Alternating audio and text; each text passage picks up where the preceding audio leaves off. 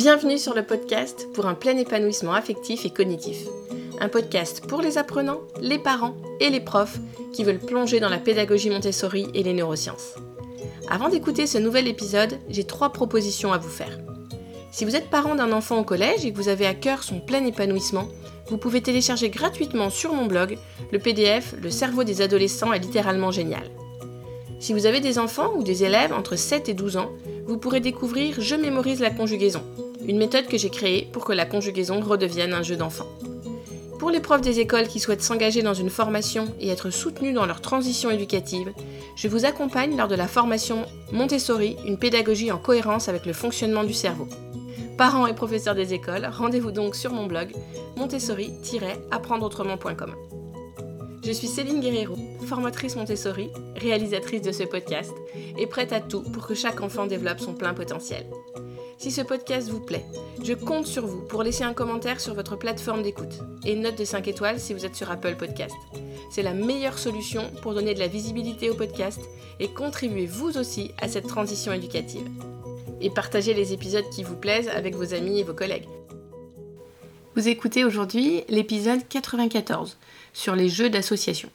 Je n'ai pas d'invité, je vais vous partager mon expérience sur ces jeux d'association que j'utilise depuis plusieurs mois euh, dans le cadre de mes ateliers le mercredi matin. Donc j'ai découvert ces jeux d'association dans le livre Apprendre à mieux mémoriser, le livre de Jean-Luc Berthier et Frédéric Guiret, euh, deux auteurs que j'ai eu l'opportunité d'interviewer sur mon podcast. Jean-Luc Berthier, c'était l'épisode 63 sur la, mémoire, et Frédéric Guiret, les épisodes 71 et 93. Et on avait parlé de la mémorisation et de la compréhension.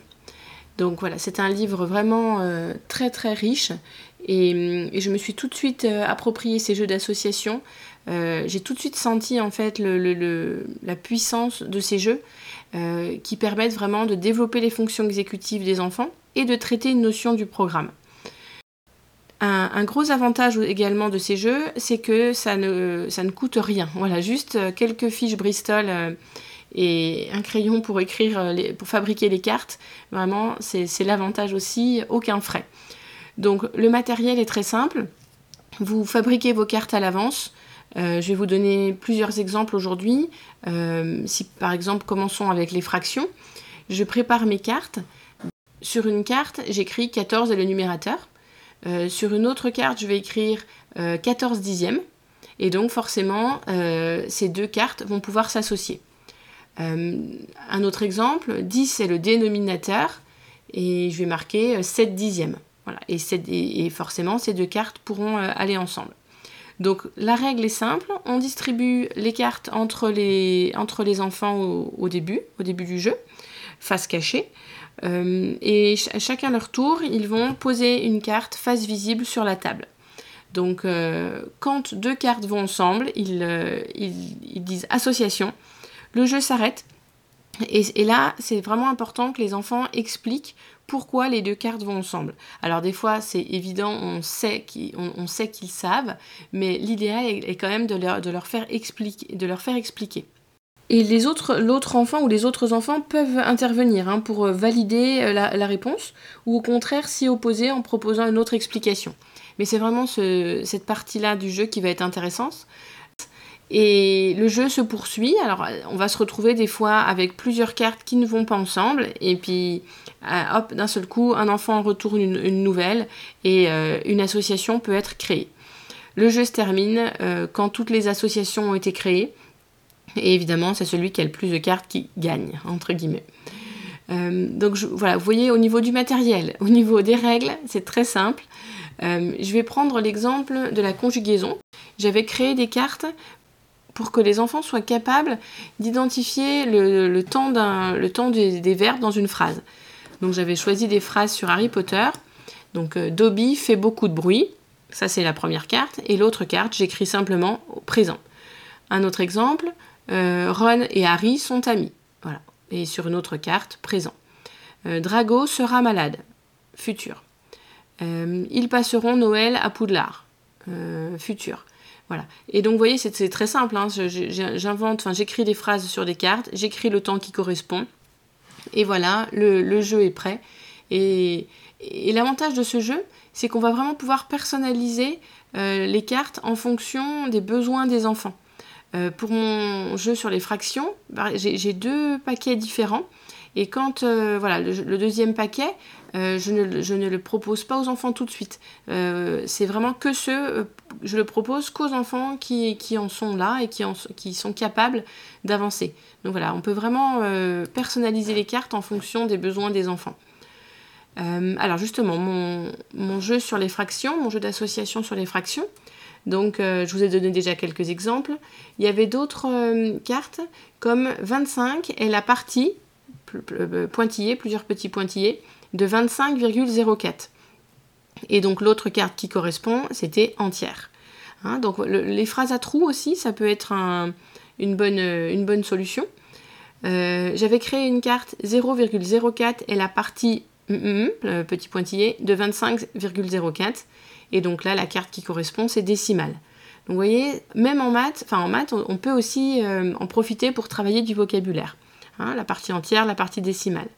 J'avais créé d'autres cartes comme 10 euh, dixièmes, et sur une autre carte, j'ai marqué une unité. Euh, j'avais fait la même chose pour 100 centièmes, hein, une unité. Donc vous voyez, ce, qui est génial, c'est qu'on peut vraiment le faire pour tout.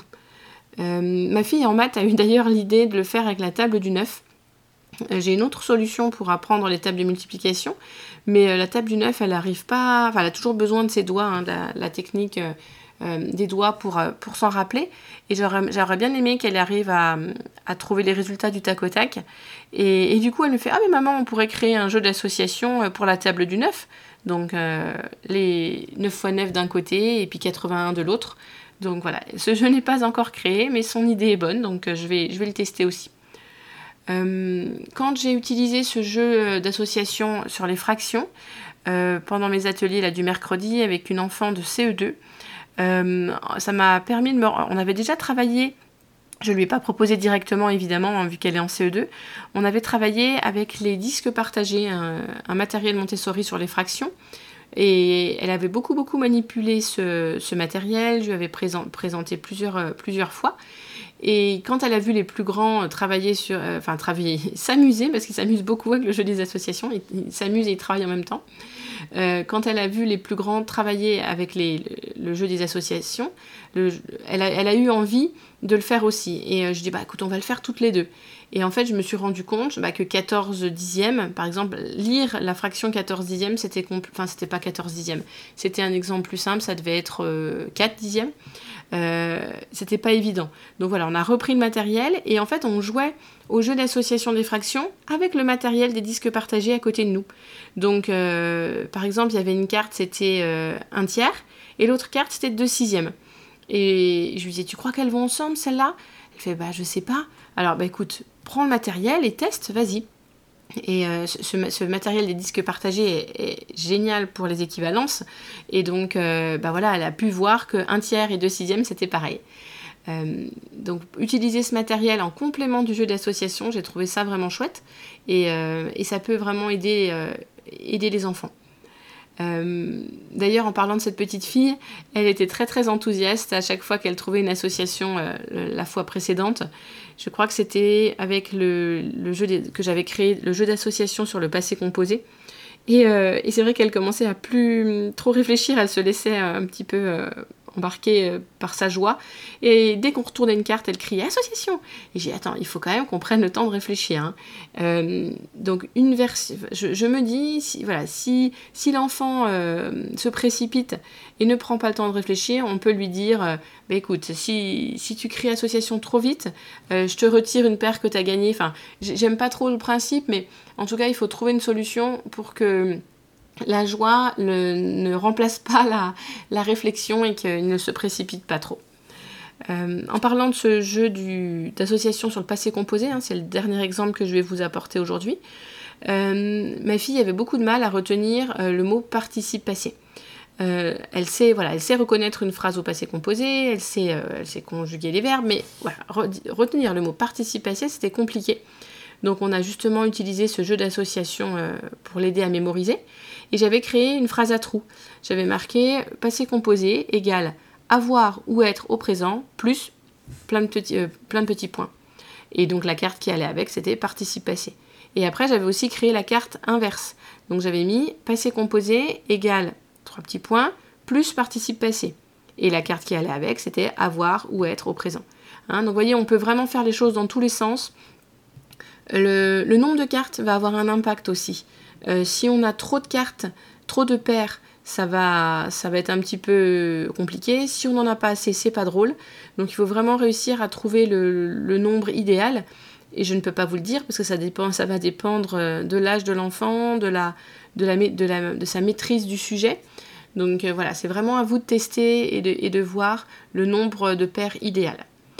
Euh, ce, jeu d'association impose vraiment une réflexion sur les objets utilisés afin d'identifier explicitement les liens entre eux. Et c'est ça qui, va être vraiment intéressant. Donc ce, jeu d'association, je le propose aussi euh, dans le programme Apprendre à apprendre à la maison pour mieux réussir à l'école, le programme que j'ai créé pour les CE2, CM1, CM2. Donc vous retrouverez toutes les informations sur mon blog, hein, montessori-apprendreautrement.com. Et c'est un programme que j'ai créé pour les parents et les enfants qui sont euh, en cycle 3, enfin en CE2, CM1, CM2. Je l'ai créé pour les parents euh, et les enfants à la maison à la base, mais c'est vrai que j'ai eu plusieurs demandes de la part de professeurs des écoles et, euh, c'est tout à fait adaptable dans une classe de cycle 3. Si chaque enfant a son livret, c'est tout, à tout à fait possible. Je parle de ce jeu d'association dans le programme et surtout des quatre piliers de l'apprentissage. Le but, c'est vraiment d'apprendre à apprendre à la maison pour mieux réussir à l'école et d'avoir des clés sur euh, comment fonctionne le cerveau et euh, comment s'y prendre pour, euh, bien réussir en ce moment et dans les années à venir. Je voulais aussi rajouter quelque chose sur ce jeu d'association. J'ai remarqué ce matin avec les deux, les deux petites filles qui y jouaient que des fois le plaisir de gagner deux cartes, enfin de gagner une paire, prenait le dessus sur le sur l'explication. Enfin, ce que je veux dire, c'est que dès que euh, l'enfant dit association, euh, cette petite fille avait tendance à prendre la paire et la mettre euh, près d'elle, mais sans expliquer en fait ce qui s'était passé. Et moi, je veux vraiment insister sur le fait que l'enfant verbalise. donc, si, si, si l'enfant prend la carte de, de 1 tiers, bah, c'est pareil que 3 neuvièmes, et ben j'ai envie en fait qu'ils disent pourquoi.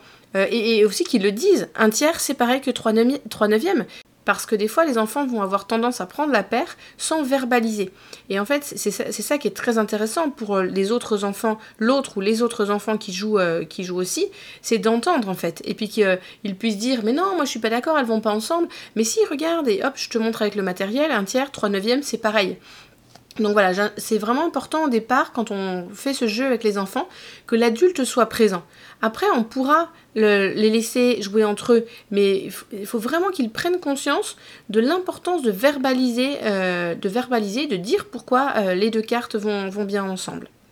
Alors, pour revenir euh, sur les fonctions exécutives, hein, parce que je vous ai dit que ce jeu permet de, de traiter une notion du programme et en même temps de développer les, fonctions exécutives, et eh bien oui, en fait, l'attention, la planification, la flexibilité, l'inhibition, la mémoire de travail, toutes ces fonctions exécutives vont être mises en jeu. Donc l'attention, forcément, ça demande de l'attention. Si quand euh, un enfant dans le groupe euh, retourne sa carte, moi je ne suis pas attentif, bah, je ne risque pas de, de, pouvoir euh, trouver la paire, les deux cartes qui vont ensemble. La planification, je trouve ça vraiment intéressant parce que des fois on va se retrouver avec quatre cartes face visible sur la table, mais quatre cartes qui ne vont pas ensemble.